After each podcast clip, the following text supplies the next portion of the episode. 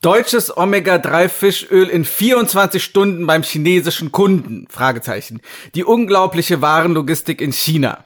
Herzlich willkommen zu unserem Marketing Made in China Podcast. Habe ich mir wieder eine super Überschrift überlegt, ne? Damian? Ja, ab, ab, absolut. Du bist da echt, äh, du bist da echt talentiert, ja. Sowas würde mir nämlich nicht einfallen.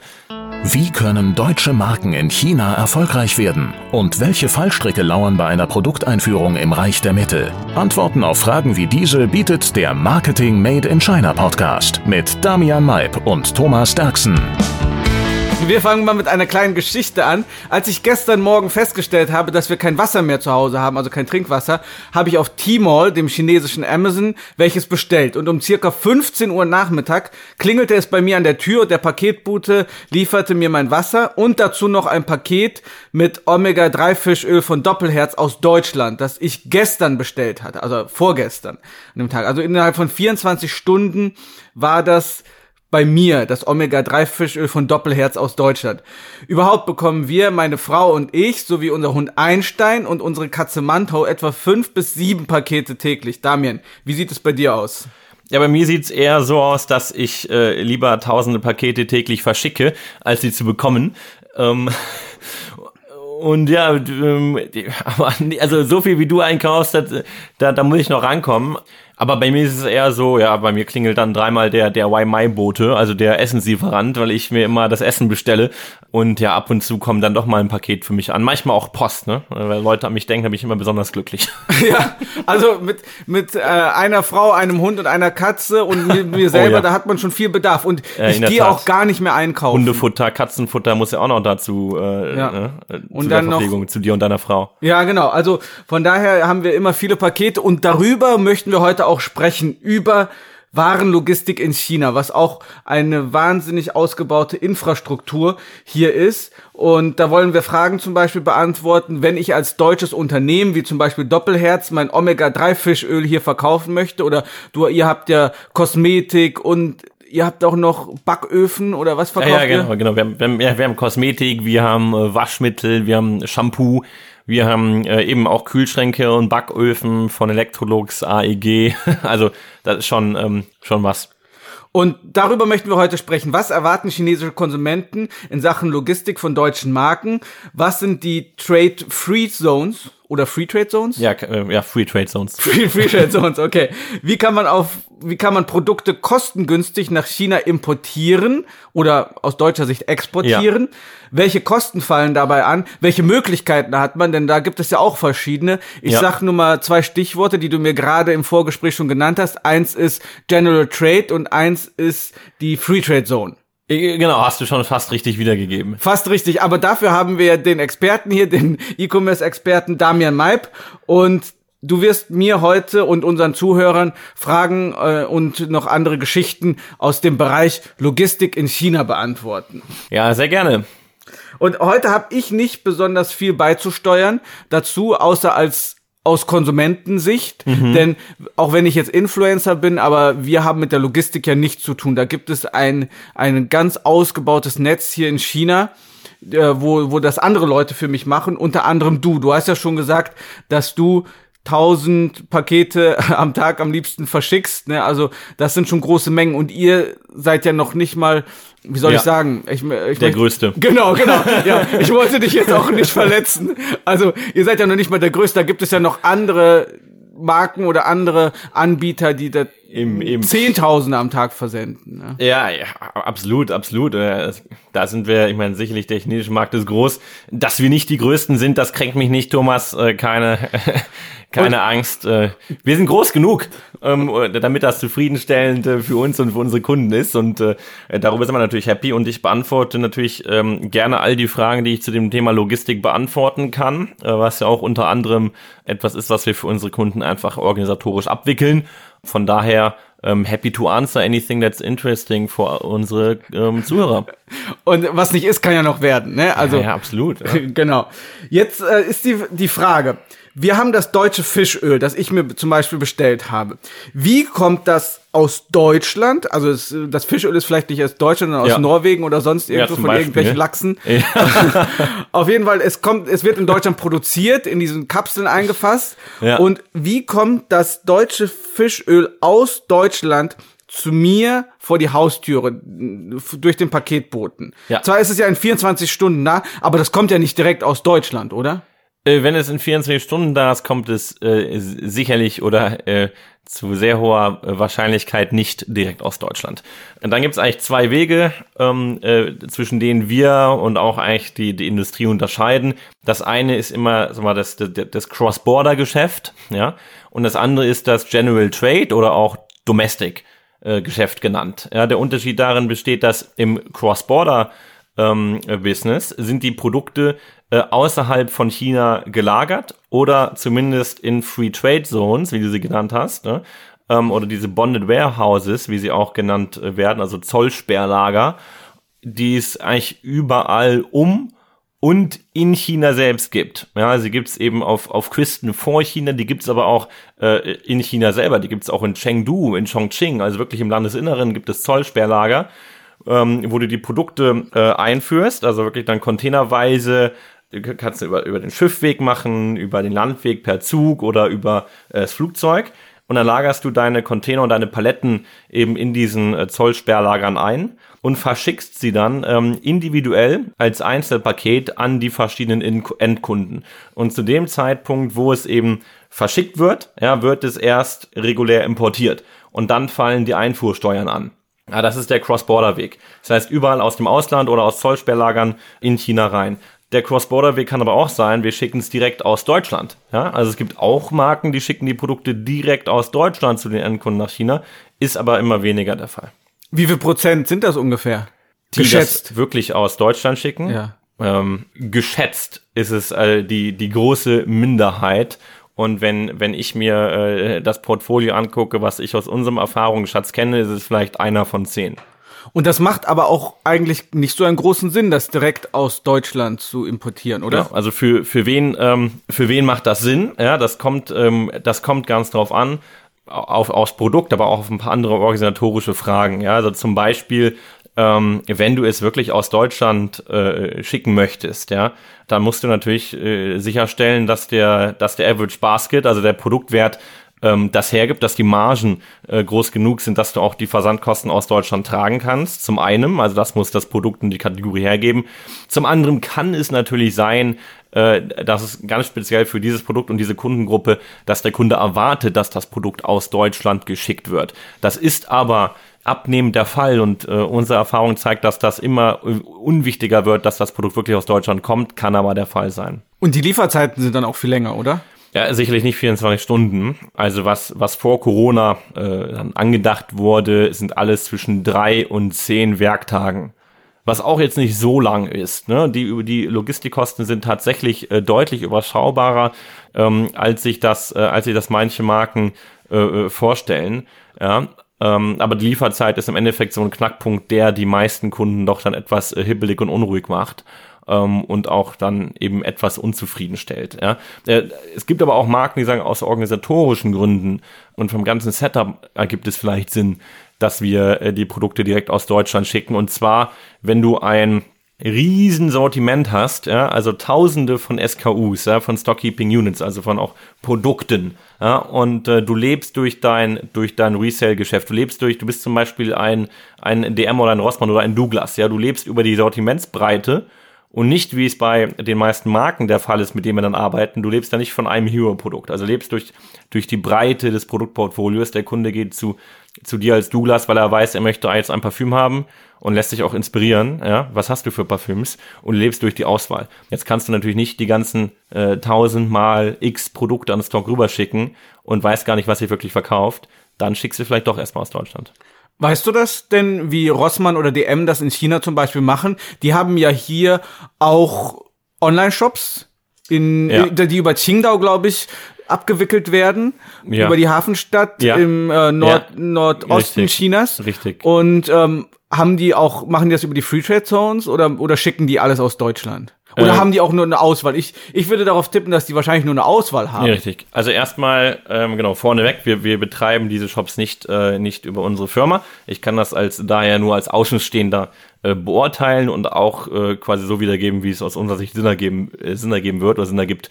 Äh, du hast recht, bei, bei Rossmann äh, sieht es so aus, als würde er da viel über, über Qingdao gehen. Ja? Ähm, liegt wahrscheinlich auch durch, an, an einer deren, deren Partnerschaften ähm, bei DM wird es wahrscheinlich etwas anders sein. Wir haben einen anderen Case, den wir noch dazu, den ich noch dazu nennen würde, wäre wär dieses Windeln.de Modell, ja. Und diese drei äh, Stores und Händlergruppen haben eben, äh, erteilen eigentlich die gleiche Charakteristik, dass sie über die Breite des Produktportfolios leben ähm, oder das zumindest im Heimatmarkt tun und dann ein, eine Hybrid- Logistikfunktion fahren. Das heißt, die wissen, welche Produkte sich äh, besonders gut drehen. Zum Beispiel bei, bei DM beispielsweise Balea, ja, sehr beliebt. Und wenn du weißt, diese, äh, diese Hyaluronkur verkauft sich öfter äh, oder sehr gut, dann lohnt es sich für die, ähm, ein paar Container hier in ein Bonded Warehouse zu schicken. Ja? Und äh, so wie ich das von außen beurteilen kann, ist das der Fall. Ich würde das auch definitiv so machen. Und dann kann man eben das Produktportfolio erweitern, dass man sagt, man schickt einige Produkte, also dass dieses Longtail-Business, die Produkte, die sich jetzt nicht so schnell drehen und verkaufen, ja, also quasi ein paar Rohrkrepierer, ja, die man vielleicht trotzdem noch anbieten möchte, die schickt man dann aus, aus Deutschland. Ja. Also da gibt es so eine Hybridfunktion. Diese Topseller, die werden in China gelagert und diese Longtail-Liste, die wird dann in Deutschland gelagert und aus dem normalen deutschen Mehrhaus geschickt. Also das ist möglich und äh, wie ich das wahrnehme, wird das auch von den, ähm, äh, von den Händlern dann auch so umgesetzt. Also es macht durchaus Sinn. Für mich als chinesischen Kunden ist ja so ein Cross-Border-Business sehr, sehr praktisch. Das heißt, es gibt ja auch umgekehrt, wenn wir mal nach Deutschland schauen, gibt es auf Amazon immer viel mehr, immer mehr chinesische Lieferanten, die ihre Pakete nach Deutschland schicken aus China. Da muss aber der Kunde in Deutschland oft selber noch den Zoll bezahlen, wenn ich mich richtig erinnere. Ja, genau. Das ist dann tatsächlich etwas unpraktisch. Also jetzt war ich seit ähm, jetzt bin ich ja auch Corona-bedingt äh, seit über einem Jahr hier in Shanghai ja, ähm, und habe dann schon lange nicht mehr auf Deutschland äh, in Deutschland auf Amazon eingekauft. Aber es ist äh, ganz richtig, ich glaube, so ein paar Elektronikteile oder Sachen, die dann auf Amazon gekauft werden und von einem, einem chinesischen Händler kommen und direkt aus China geschickt werden, wenn man Pech hat, dann dann das im Zoll. Ja, und dann muss man das auch nochmal, da muss man da hin und das Paket abholen, ist wahrscheinlich bei den wenigsten der Fall, aber es kann passieren. Ähm, das ist dann in China doch deutlich praktischer gelöst. Denn hier müssen wir, wenn wir Produkte auf Tmall verkaufen, im Cross-Border, müssen wir alle Produkte im Vorhinein schon beim Zoll registrieren. Und ähm, das gewährleistet zum einen, dass das Produkt ganz äh, smooth durch den Zoll kommt. Ähm, das ist für den Kunden gut. Für uns gibt es auch eine Sicherheit, dass das Produkt definitiv beim Kunden ankommt. Und zum einen ist das auch für, ähm, für fürs Government gut, weil die wissen, hier kommt keiner an den Steuern vorbei. Ja, du zahlst dann auch direkt deine Import-Tax. Äh, sind denn dann die Kosten auch höher für mich als Fischölproduzent? Also wenn ich einmal sage, natürlich haben wir jetzt, haben wir gerade festgestellt, über 90 Prozent der Kunden und Anbieter benutzen diese, diese Free Trade Zones, das Cross-Border-Geschäft.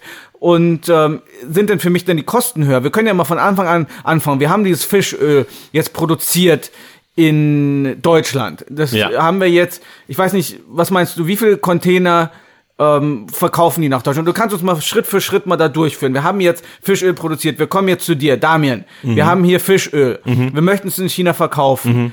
Wie viele Container sollen wir dir schicken? Wo lagern wir die ein und was für Kosten kommen auf uns zu? Gut, gute Frage. Ähm, dann kommt es natürlich erstmal auf die auf die Marke an. Ja? Was bist du für ein Doppelherz? Äh, Doppelherz. Doppelherz ist nicht verkehrt. Ich würde sagen, ihr habt ihr habt ihr ein super Business hier. Äh, gucken wir uns schon mal euren euren Tmall Shop an und die Verkäufe, die auf Taubau stattfinden. Das sind, äh, die sind, die sind beachtlich. Also das sind, das ist wahrscheinlich ein guter, äh, guter zweistelliger Millionenumsatz, ja, im, im, im Euro-Bereich ähm, im, im Jahr, der darüber geht. Und von daher ist der Verkaufskanal, äh, ist, das ist interessant, äh, dort auf Tabor jemals zu arbeiten und man weiß, dort hat man die Kunden. Von daher, äh, nevertheless, sollten wir, sollten wir mit einer, mit einer überschaubaren Menge anfangen an Stock, der dann sagen planungstechnisch mal drei Monate reicht, ja. Das könnte schon eben über den Container hinausgehen weil es eine gute Marke ist. Wenn es keine Marke ist wie Doppelherz, ähm, dann äh, reicht auch erstmal äh, reicht erstmal erstmal ein paar Paletten. Ja? Ähm, idealerweise eben Einlagerung hier in der Freihandelszone, äh, zum Beispiel in, in, in Ningbo. Ja, Ningbo ist eine der größten Freihandelszonen, ähm, auch für diese Zollsperrlager in, in China. Benutzen wir ganz gerne, uns ist unkompliziert. Wir checken dann im Vorhinein die, die Inhaltsstoffe, schauen auf die quasi, äh, so to say, White List. Ja, da gibt's nämlich Inhaltsstoffe, die erlaubt sind, Inhaltsstoffe, die verboten sind. Du kannst auch nicht alles äh, Cross-Border einführen. Ja, nachdem wir das gecheckt haben und das alles klar ist, sagen wir alles klar, auf geht's. Der Container oder die Container können rübergeschickt werden. Ähm, so ein Container kostet, jetzt haben wir Corona High Times, ja. Die haben aber eher die Containerpreise von, äh, von China äh, zur Welt erhöht und nicht unbedingt von, in Anführungszeichen, ja, den anderen Ländern der Welt nach China. Da sind wir wahrscheinlich immer noch so bei 20.000 RMB für den, äh, für den 40-Foot-Container. Und dann lagern wir das Produkt ein oder die Produkte im, im, im, im Warehouse. Da sind die ersten 30 bis 90 Tage, je nachdem, ähm, welche, welche Terms man bekommt, äh, kostenfrei für die Einlagerung. Und dann ähm, kommt es darauf an, welchen Logistiker wir nehmen. Wenn du über Timor verkaufst, dann musst du im Cross-Border-Bereich äh, derzeit mit Zainyao zusammenarbeiten. Zainyao ist der ist die Logistik-Tochter von Alibaba, ja. Und die hat da ganz äh, äh, ganz transparente und einheitliche Preise und die gehen nämlich nach nach nach Kilo. Das heißt, das erste Kilo kostet äh, 10 RMB und dann jedes weitere Kilo kostet 3 RMB on top. Ja, also es geht nach Kilo und es geht nicht nach nach nach Produkten, also es geht nicht nach nach Pick und Pack. Ja, in Deutschland hast du oft, dass du nach, äh, also je nachdem, wie viele Produkte drin sind, wie viel Picks dann der, äh, der Roboter oder der Mensch im Jahr machen muss, bezahlst du. In China hier geht's nach Kilo. Ähm, die Logistik ist auch sehr äh, quasi automatisiert. Die Roboter picken das, von daher ist wenig manueller Aufwand. Ähm, das heißt, diese Kosten kommen auf dich zu. Da kann jetzt der, die Marke selber rechnen, oh, wie viel Kilo ist in meinem Paket. Da kommst du wahrscheinlich mit, äh, mit irgendwas zwischen, zwischen 10 und 20 RMB, also zwischen äh, 1,30 Euro und äh, 2,50 Euro oder so kommst du pro Paket aus. Ja für die Last Mile Delivery und dann kommen die äh, Cross-Border Tax äh, noch oben drauf. Ja, das sind in den meisten Kategorien 9,1 Prozent vom Verkaufspreis. Ja, also wenn du jetzt 10 Euro fürs Produkt kaufst, dann sind es davon eben 9,1 Prozent.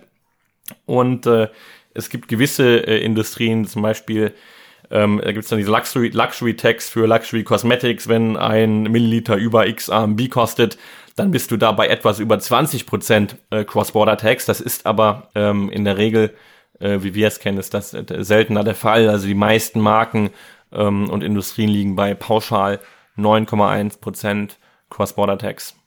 Du hast ja gerade schon Cainiao angesprochen. Das ist die, das chinesische DHL praktisch kann man so sagen. Ich kenne das als Konsument daher, dass die meine Retouren annehmen. Das heißt, wenn ich was bestelle und dann ja. eine Retour mache, dann kann ich das auf meiner App direkt äh, anklicken und dann sind die innerhalb von zwei Stunden bei mir an der Haustür und holen dann das Paket ab, das ich dann äh, Retour schicken möchte. Wie werden denn Retouren gehandhabt, wenn ich mein Fischöl zum Beispiel nicht haben möchte? Ja. Kann ich das dann zurückschicken und wird das dann in die Free Trade Zone zurückgeschickt?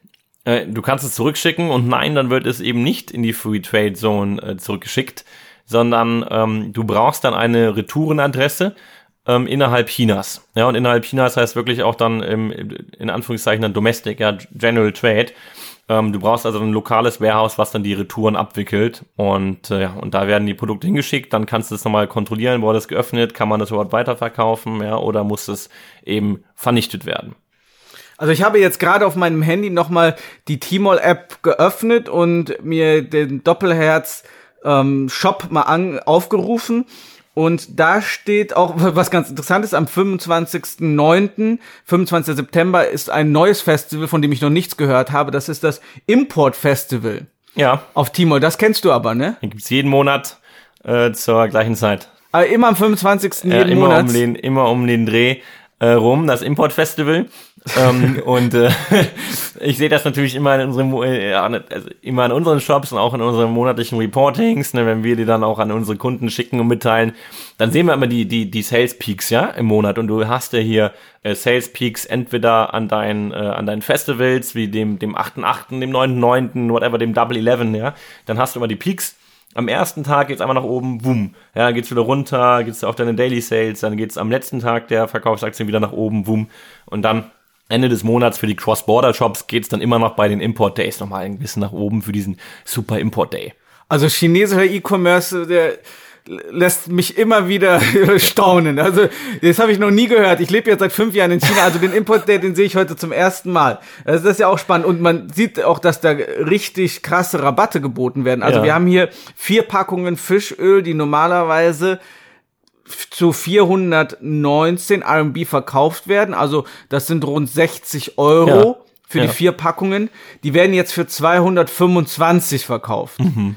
Ich weiß nicht, ob das jetzt ein äh, so das Praktika äh, äh, mit die die Praktika-Methode ist, wo die Sachen erstmal 30 Prozent erhöht werden und dann 20 Prozent Rabatt auf alles gemacht wird. Aber das ist ja schon das ist, ist ja schon ein krasser Rabatt, ne? Also fast ja. 50 Prozent. Ja. Genau, also äh, du hast recht, diese äh, von dir benannte Praktika-Methode, die ist natürlich, findet sicherlich hier häufig Anwendung in China, aber wir haben äh, ein, ein Preissystem, auch äh, viele Tmall-Partner und Leute mit, mit Tmall-Shops und Marken haben ihre Preissysteme mit einem Daily Price, mit einem, mit einem A-Level-Price, mit einem S-Level-Price. Wir haben verschiedene Levels äh, bei den Preisen, die wir für bestimmte Promotions fahren ähm, und achten dann natürlich darauf, dass der Preis beim Double Eleven ähm, dann der S-Level-Preis ist der günstigste Preis, den wir dann auch im Jahr ähm, und übers Jahr hinweg geben. Und was ich hier sehen kann, auch als Kunde, was ja auch immer so ein bisschen Vertrauensindikator ist, das ist, dass in den letzten 30 Tagen über 400 Einheiten von, von diesen Fischölkapseln verkauft wurden. Ne? Und kannst du jetzt sagen, ab, ab welcher Menge lohnt sich ein Verkauf nach China? Also wenn du jetzt, wenn ich jetzt ja. ein anderer Fischölproduzent bin und sage, hm, wir gehen davon aus, dass wir vielleicht 100 Einheiten pro Monat verkaufen würden, würdest du mir dann raten, dann einen Shop zu eröffnen und die Sachen zu verkaufen über die Free Trade Zone? Äh, nee, dann würde ich dir davon abraten. Ich denke, 100 ist, ist, ist äh, eine sehr überschaubare Nummer, es sei denn, du, du verkaufst äh, sehr teures Fischöl. Ähm, aber das, äh, davon gehe ich nicht aus. Nein, auch 400 ist, ist jetzt keine Zahl, die, äh, die, die uns beide hier vom, äh, von, von deinem Thron und von dem Sofa, auf dem ich gerade sitze, haut. Ja. Ich meine, das muss, das Geschäft muss sich für die Marken natürlich schon lohnen. Es kommt irgendwo immer auf die, äh, auf dein Margenkonstrukt an, ja und auch wie ist dein Overhead aufgebaut? Ja, also wie, wie schaffst du es, dein, dein Geschäft in China äh, zu managen? Machst du das selber? Ähm, machst du das in-house? Machst du das mit einer, mit einer Agentur und einem Enabler, so wie wir es sind? Oder machst du das mit einem Distributor? Ein Distributor ist natürlich das, äh, das Low Risk and I don't care. Äh, äh, Variante, ja, du sagst, du weißt, welche Marge du hast als, als Marke, verkaufst es an den Distributor und ob er es jetzt dann in die, in die Tonne haut oder gewinnbringend verkauft, ist dann sein Problem oder sein Gewinn. Natürlich willst du, dass er das gut verkauft, damit er wieder bestellt. Oder äh, das kommt eben auf dein eigenes Margenkonstrukt an, mit welchem Partner du arbeitest und, äh, und wie teuer der ist, damit du eben nicht nur Break-Even arbeitest, sondern im Endeffekt auch langfristig ein profitables Geschäft draus machst. Aber mit, mit ein paar hundert äh, äh Artikeln im Monat wirst du ja nicht deine äh, Millionen äh, Umsätze machen. Ja? Äh, das spricht man natürlich immer von Millionen Umsätzen hier und da. Natürlich ist das überall das, das Ziel, dass du da vernünftige äh, Umsätze generierst, weil man ist ja auch, wenn man mit Mittelständlern arbeitet oder auch mit, äh, mit, mit Konzernen äh, wie Henkel und Bayersdorf, das ist ja total äh, irrelevant, da äh, ein paar hundert Produkte im Monat zu verkaufen. Also ich habe das bei einigen deutschen Marken auch schon tatsächlich gesehen hier in China, dass die auch mit Distri Distributoren zusammenarbeiten. Also da geht es wirklich dann riesige Mengen abzusetzen, wo dann aber die eigene Marge wahrscheinlich kleiner wird, oder? Weil man ja, ja auch genau. mit denen teilen muss. Ja, absolut. Deine eigene Marge wird dadurch äh, sicherlich dann ein Kompromiss. Aber ähm, äh, traditionelle Firmen arbeiten im Export ja häufig so zusammen, dass sie sagen, wir haben eine äh, irgendwie Strategie, äh, ein Markt, ein Partner, ja, und Exklusiv äh, Exklusivität. Und dann äh, gibt's eben da einen starken Discount auf die, auf die Produkte und einen äh, Export- und Brandmanager, der dann eben dafür verantwortlich ist, dass er mal mit drüber schaut, gucken, dass die Preise irgendwie nicht komplett äh, zerstört werden, dass der Distributor sich irgendwie auch an diese Brand Guidelines hält, ja. Ähm, das ist natürlich ein anderes Arbeiten, als wie wenn du es in die eigene Hand nimmst, mit einem Inhouse-Team oder auch einer, äh, einer, einer externen Agentur der Großteil eurer Kunden ist doch wahrscheinlich in den Free Trade Zones oder da werden die Waren eurer Kunden gelagert. Richtig, der Großteil unserer Kunden ist in, ist in Free Trade Zones und der Trend geht, äh, geht immer mehr auch dahin, dass wir eben äh, lokal äh, arbeiten im General Trade, ja, also im, im Domestic ähm, Geschäft. Im Endeffekt sind wir ja auch als Firma hier in China äh, präsent. Ja, wir sind hier äh, locally in China, ja, for the Chinese market und arbeiten eben äh, dort überwiegend für internationale Marken. Ähm, aber du hast recht, es ist Free Trade Zone und jetzt General Trade. Und da muss ich aber nochmal nachfragen. Wir haben ja gerade gesagt, dass nur die Minderheit General Trade macht. Oder ist, habe ich das falsch verstanden? Die Minderheit verschickt aus Deutschland. General Trade ja. bedeutet aber, meinem Verständnis nach, dass die Sachen schon direkt nach China geschickt werden, also mhm. nicht in eine Free Trade Zone, wo mhm. die ja technisch noch außerhalb von China sind, ja. hier gelagert werden und äh, und wo der was ist der Unterschied? Erklär das nochmal. Du hast ja schon äh, ganz richtig, hast einen ganz richtigen Anfang gemacht, ja. Ähm, aber nicht, nicht gut zu Ende geführt. ja, genau, das Ende hat gefehlt, aber da kann ich dir jetzt anschließen. Also, äh, das eine Cross-Border ist richtig, du lagerst die Produkte ähm, äh, tatsächlich technisch außerhalb von China oder eben in, in der, im, im, im äh, Zollsperrlager. Ja, de facto ist es nicht in China eingeführt äh, zu dem Zeitpunkt. Wird erst eingeführt, ähm, wenn der Kunde es gekauft hat ja, und dann, dann das Privatpaket rausschickst. Dann zahlst du die Import-Tax äh, auf, den, auf den Umsatz, ja, die 9,1 Prozent oder eben ein bisschen über 20 Prozent, ähm, je nach Produktkategorie. Im General Trade ist es so, im Domestic, dass du die Produkte im Bulk direkt einführst. Ja, also du, der Container kommt an im Hafen und dann wirst du äh, die Produkte einführen. Ähm, du wirst dafür schon die Importsteuern direkt zahlen, egal ob du es verkaufst oder nicht. Ja, und dann äh, tust du deine Produkte hier in dein lokales Warenlager, musst aber auch die ganzen ähm, äh, lokalen Regulatorien äh, entsprechen. Also du brauchst dann ein Chinese Label, ja, und eine chinesische Produktverpackung. Die brauchst du im, im Cross-Border nicht. Da kannst du ein rein deutsches Produkt verkaufen mit nur deutscher äh, Produktbeschreibung whatsoever. Ja, und das Produkt wird dann quasi ja, außerhalb von Chinas verschickt an den Endkunden. Da musst du sonst keine, äh, keine Regulatorien complien. Das musst du aber, wenn du einführst. Ja, das heißt, im General Trade führst du ein, zahlst dann die Importsteuern. Das ist auch je nach Produktkategorie unter unterschiedlich, ja. Äh, 10%, 12%, whatever das ranged, ja. Ähm, aber die zahlst du jetzt nicht auf den Verkaufspreis, sondern auf den, auf deine, auf deine, auf deine Cox, auf deine Produktionskosten, ja. Das heißt, General Trade ist in diesem Fall günstiger ja. als Cross-Border. Aber ja, richtig. Was, was man da hat, äh, der, aus Kundensicht, vielleicht aus chinesischer Kundensicht hat man da, okay, es ist wirklich ein Produkt aus Deutschland. Ich finde kein einziges chinesisches Schriftzeichen ja. auf dieser Verpackung. Da bei den eingeführten ist es aber so, dass auf der Packung vielleicht auch nichts Chinesisches ist, da wird aber ein Aufkleber draufgeklebt wo ja. dann die Gebrauchsanweisungen, die Inhaltsstoffe Richtig. in Chinesische übersetzt worden sind. Genau, in den meisten Fällen ist das dann so. Das ist dann der Anfang. Ja, du nimmst die Produkte, die in Deutschland produziert worden sind und ähm, packst dann ein chinesisches Label drauf. Ja, Weißt du denn, was besser beim Kunden ankommt, wenn da ein chinesisches Label ist? Das ist ja auch wirklich da drauf geklebt. Da wissen die auch, das Produkt kommt ja aus Deutschland. Es ist ja nicht direkt ja. auf der Packung, ja, sondern genau. ist, man muss sich vorstellen, wie so ein Aufkleber, der da drauf ist und wo das nochmal übersetzt wurde. Ja. Dieser, dieser Wandel findet ja statt von, von Konsumententrust, ja dass du äh, vor ein paar Jahren sagtest du, ja, aber die, ja, der chinesische Kunde äh, per se, ja, der will doch ähm, dieses deutsche Produkt kaufen, ja, das aus Deutschland kommt, damit er weiß, okay, das ist auch, wurde hier nicht von einem Chinesen nochmal umverpackt, ja, ähm, weil dieser, dieses Trust-Level ähm, war gebrochen. Ja? Also innerhalb China haben die chinesischen Konsumenten den chinesischen äh, Verkäufern nicht mehr vertraut, auch dadurch, dass Babypulver verunreinigt war, dass teilweise, wir hatten ja unser Gespräch mit mit einem unserer, unserer Gäste, ja, die sagten, es gibt dann zum Beispiel Sebamed-Flaschen, die dann aus dem Müll gefischt werden und dann werden sie wieder aufgefüllt mit irgendwie einem günstigen Produkt und dann wieder teuer verkauft, ja. Das war in der Vergangenheit noch ein viel größeres Problem, als es heute ist. Und dieser, auch Tmall äh, schafft es immer wieder, dass eben das, das, das, das Kundenvertrauen eben da ist, ja, auch in die Online-Shops. Und ich denke, das war in der Vergangenheit dadurch wichtiger. Rein deutsches Produkt, rein deutsche Verpackung, ja, und der Chinese dem ist das, der ist damit fein, obwohl er es nicht lesen kann, aber er vertraut der Produktqualität. Heute geht's mehr, äh, geht's mehr und mehr in die Richtung ähm, äh, Convenience. Ja, ich kann auch lesen, was draufsteht. Die, der Verpackungszettel ist auf Chinesisch oder der Beipackzettel, what, whatever. Ja, und ähm, also da geht's mehr und mehr in, äh, in, in diese in diese Convenience-Richtung, dass der Kunde das jetzt auch verstehen kann. Und wir sehen es jetzt nicht als einen äh, Nachteil, ähm, sondern eher als einen Vorteil, ja, wenn dann dahinter ein chinesisches Label drauf gepackt ist, draufgeklebt und dann im zweiten Schritt ähm, auch einfach dass die, die Verpackung auch chinesische Worte beinhaltet, dass du halt dann auch wirklich lokal gehst. Ja, wenn das Volumen es erlaubt, dass das für dich äh, wirtschaftlich abbildbar ist, dann, dann ist das für uns ähm, und für unsere Marken ein, ein Gewinn, dass auf der Verpackung ja auch dein chinesischer Markenname ist, der für Kunden einfacher auszusprechen ist, den die Kunden einfacher äh, äh erinnern, ja, und äh, dass du wirklich lokal für den Markt ist. Ich stell mir mal vor, wie wär's denn in Deutschland, wenn ich da jetzt ein japanisches Produkt irgendwie kaufe, ja, kannst du gar nichts lesen. Gut, du weißt dann vielleicht, wofür es ist, weil du weißt, es ist ein Shampoo. Aber wenn da im Endeffekt, wenn es auch noch auf, auf Deutsch dasteht, dann wäre das, glaube ich, für mich als Endkunden etwas äh, bequemer und besser. Auf jeden Fall. Also habe ich es richtig verstanden. General Trade lässt sich noch nochmal unterteilen in einmal direkt aus Deutschland Versand und Bulk-Import hier in China und dann nochmal die Nachbearbeitung, also mit dem Aufkleber und dann Versand direkt hier aus China. Das fällt auch unter General Trade.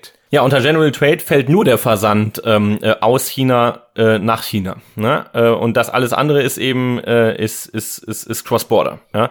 General Trade ist nur Versand äh, von China in China. Und ob die Produkte aber in, in, in China hergestellt sind, ja, oder dann äh, aus Deutschland kommen, aber im Bulk erstmal importiert werden, genau, das ist egal. Das kann beides unter General Trade, also diesen Domestic Trade fallen. Okay, und wenn du jetzt deine eigenen Kunden mal analysieren würdest, welche Prozentsätze haben wir da? Einmal, wie viel Prozent sind in Free Trade Zones und wie viel Prozent sind jetzt momentan schon importiert und werden dann mit den Labels versehen und dann direkt aus China ver versendet? Hast du da so eine Ahnung? Ja, äh, 70 Prozent sind in, äh, sind in Free Trade Zones und 30 Prozent sind hier lokal.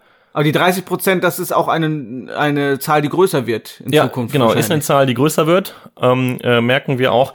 Wir haben ja auch viele äh, Kunden im Bereich Kosmetik, bei denen es jetzt in den äh, in den letzten Jahren gar nicht möglich war, dass die in China lokal im General Trade aktiv werden, weil sie zum Beispiel gegen Animal Testing sind, ja, cruelty free, äh, vegan, whatever dafür, wo man halt als als Marke auch steht. Das heißt, du kommst hier nicht in, in den General Trade Markt rein, wenn du äh, keine Tierversuche machst das ist jetzt im, äh, im, im Frühjahr äh, 2021 gefallen, das Gesetz. Glücklicherweise. Ja, glücklicherweise, genau. Ähm, die Marken klagen immer noch, weil es jetzt nicht unbedingt äh, einfacher wird, die Produkte zu importieren. Du musst jetzt einfach nur nicht mehr an Tieren testen. Ja? Aber eigentlich wird der Prozess schwieriger, haben wir miterlebt. Das dauert halt ein, einige Monate bis hin zu, äh, zu, zu einem Jahr oder darüber hinaus, je nachdem, wie schnell man ist und wie gut das mit den Behörden funktioniert. Äh, kostet also Zeit und kostet Geld.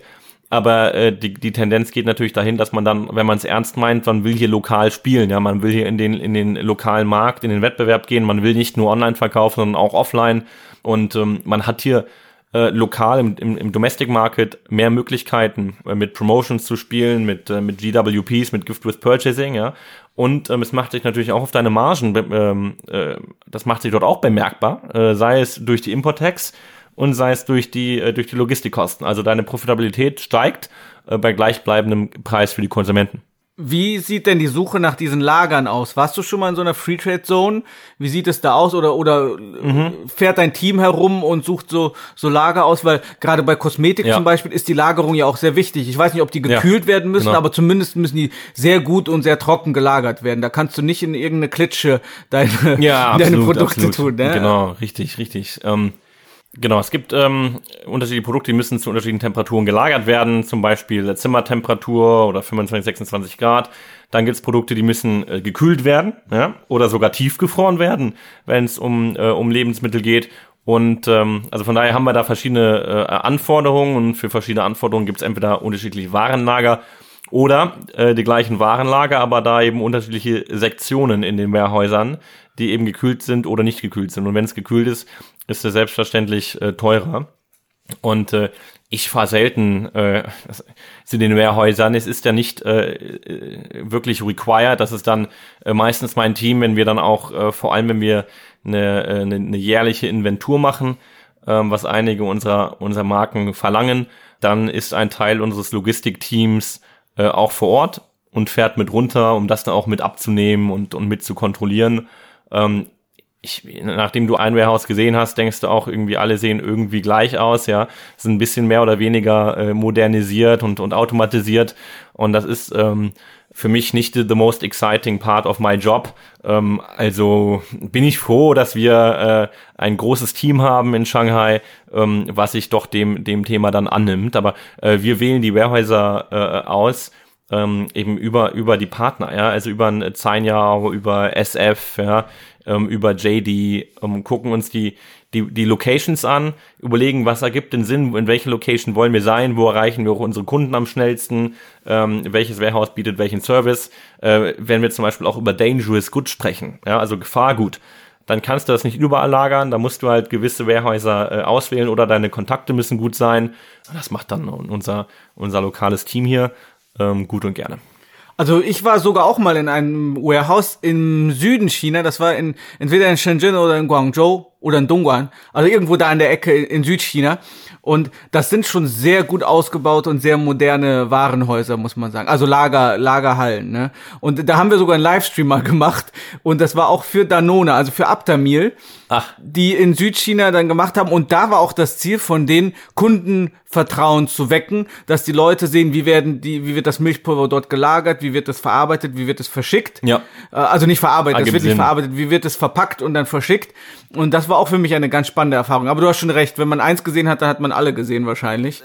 Und äh, weil die schon ganz ähnlich sind. Aber ihr habt, wie wählt man dann aus, wo man äh, sein Mhm. Produkt dann lagert? Ihr habt ja zum Beispiel Kosmetik und da gibt's ja Warenhäuser in, in Südchina, im, im Genau. Norden. Ja. Ich weiß nicht, ob es im Norden welche gibt, Ja, aber doch, doch. die meisten konzentrieren sich wahrscheinlich jetzt hier im Osten, bei uns in Genau. Shanghai. Genau, wie wählt man ein meisten- richtiges Warenhaus aus? Ähm, ja, bei uns ist es, kommt es natürlich ähm, darauf an, ja, Produktkategorie und die, die, äh, diese Möglichkeiten, die die Warehäuser auch anbieten. Ne? Nicht jedes Warehouse bietet äh, den, den gewissen äh, Kühlungsgrad an, den du brauchst, äh, falls du ein spezielles Produkt hast. Ähm, aber die meisten, der größte Unterschied ist auch, nehmen die Produkte äh, Dangerous Goods. Ja? Ähm, wir haben auch zum Beispiel Druckbehälter, mit denen wir arbeiten. Wir haben äh, Biozide, ja, also Chemikalien, mit denen gearbeitet wird. Ähm, und da sind die meisten Warehäuser picky. Ähm, das kann auch nicht jeder. Und da, äh, da haben wir dann eine, eine, sehr limitierte Auswahl. Ne? Da sind wir etwas limitierter. Und ansonsten äh, wählen wir das Warehouse aus, auch nach äh, Flexibilität, also wie, ähm, wie gut können wir unsere, ähm, unsere Lagerkapazität auch erweitern. Ja, wenn wir zum Double Eleven zum Beispiel äh, 50 Prozent des Jahresumsatzes erwarten, ja, ähm, ist die Kapazität da, dass das Warehouse auch unsere Produkte annimmt. Ja, weil es gibt auch äh, dann die gewissen ja, Warehouse Closing Times, ähm, wo du dann dich auch dafür bewerben musst, wie viel Container willst du ins Warehouse äh, einlagern. Und ähm, A, schaffen wir das in der Zeit, B, wird uns der Warehouse-Platz gegeben. Ähm, und das hängt davon ab, wie schnell drehen wir unsere Produkte. Ja, also das, das Warehouse sieht ja auch, wie ist unser Stock inbound und wie ist unser äh, outbound. Ja, und wenn die dann denken, oh Gott, jetzt übernimmt der sich aber, ja, ähm, und will hier auf einmal äh, 20 Container einlagern, aber wir glauben, der kriegt das gar nicht abverkauft, basierend auf den historischen Zahlen, ähm, dann können die auch dann einen Strich, einen Strich durch die Rechnung machen. Wenn sowas passieren sollte, haben wir Ausweichswarenhäuser ähm, in der Nähe, wo wir dann im Bulk einladen. Die können dann aber nicht ähm, die individuellen Pakete verschicken, sondern wirklich nur äh, inbound, outbound. Und äh, sobald dann das, das Lager, wo die Pakete verschickt werden, äh, wieder etwas äh, freier ist, schicken wir aus diesem Central Warehouse dann, ja, wieder in das, ähm, in das andere Warehouse, was dann die Endkundenlogistik abwickeln kann. Von daher sind wir da sehr, äh, ja, sehr strategisch unterwegs und äh, nehmen, nehmen die Warehäuser, die eine Flexibilität haben von Lagerkapazitäten und die auch gut erreichbar sind. Ne? Wir wollen ja äh, in der Regel ähm, auf die auf die Seefracht ähm, ausweichen und nicht immer mit Luftfracht oder Zugfracht arbeiten. Manchmal kommt man daran nicht herum, wenn man äh, Produkte schnell haben, haben muss. Ja, aber wenn man Produkte hat, mit denen man lange planen kann, gerne Seefracht, das erhöht natürlich die Margen für die Marken, weil es deutlich günstiger ist. Und dann ist ein, ein Warehouse wie Ningbo, was direkt am Hafen liegt, ja, in der Nähe äh, zum Meer, ist natürlich ideal. Da hast du einfach eine, eine ähm, bist, du- bist du schneller mit dem, äh, mit dem LKW von Port zu Lager und sparst Zeit und sparst Geld.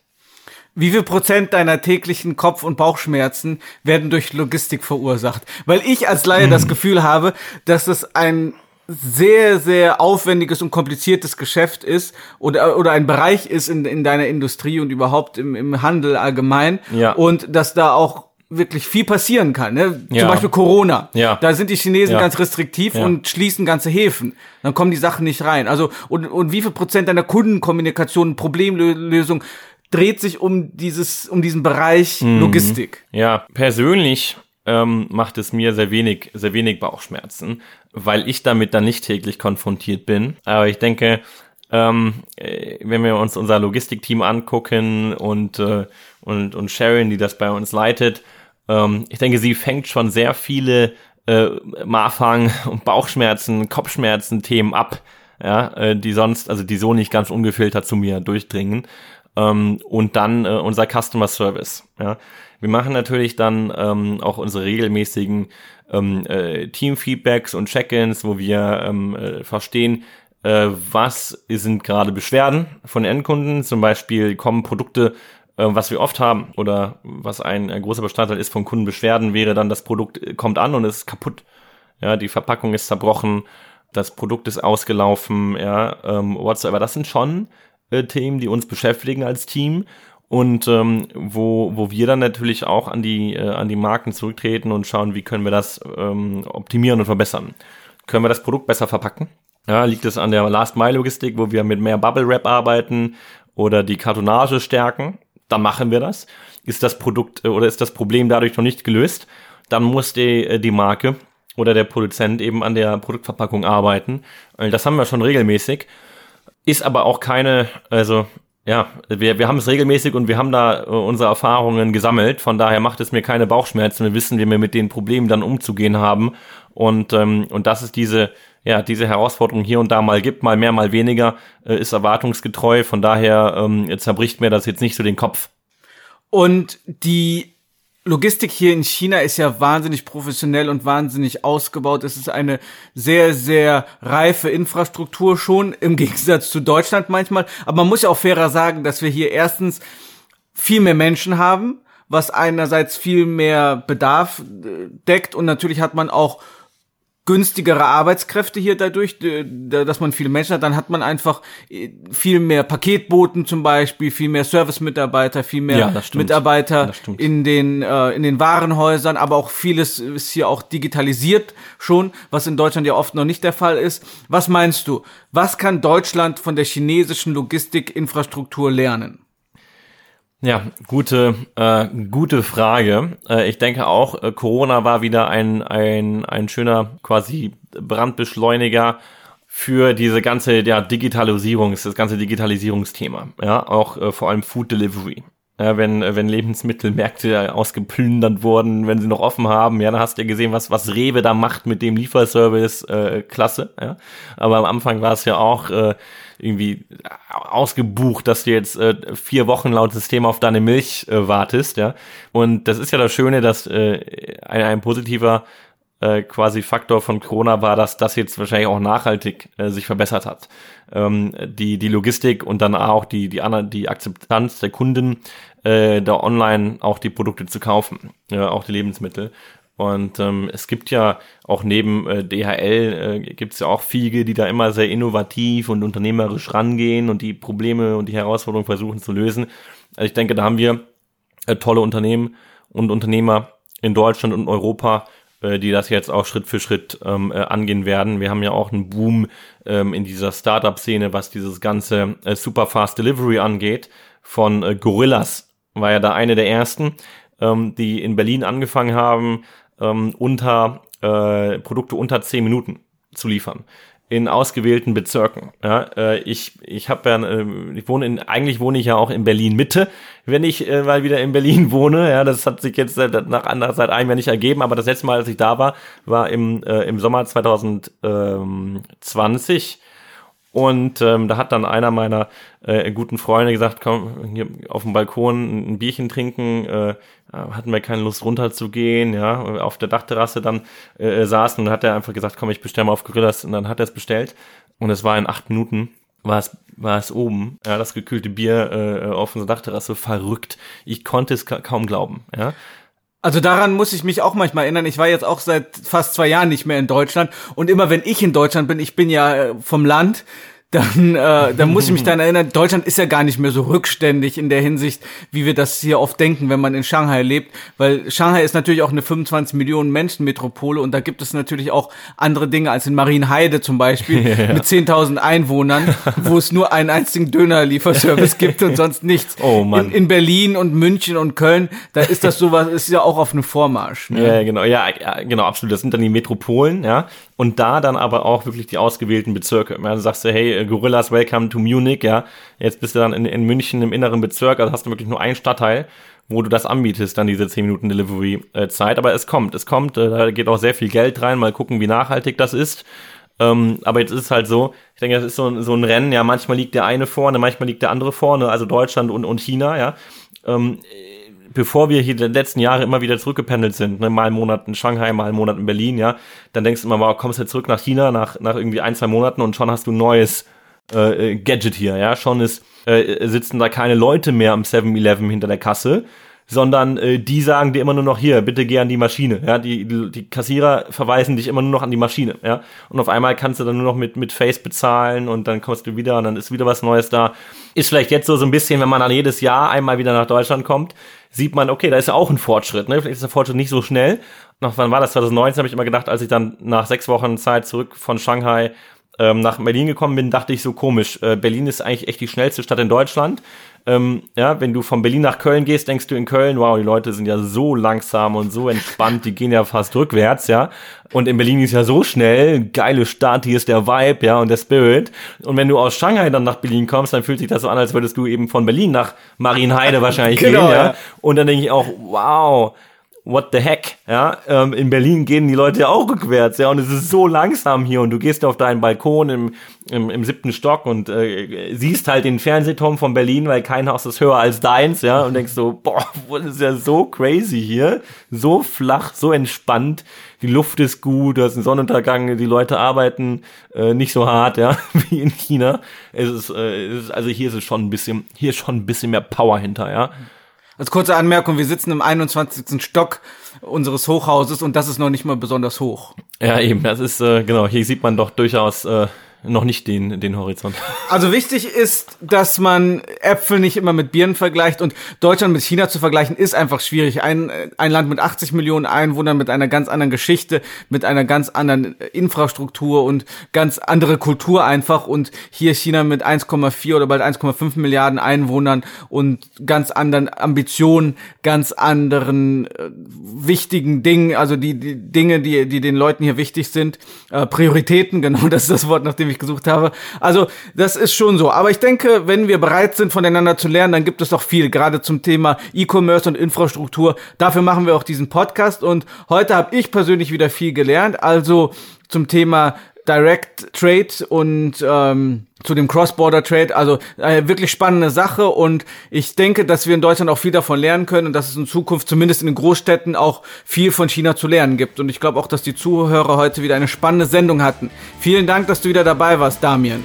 Vielen Dank, dass du mich wieder dabei hattest. Hat mir sehr viel Spaß gemacht heute. Bis zum nächsten Mal. Jo, ciao, ciao.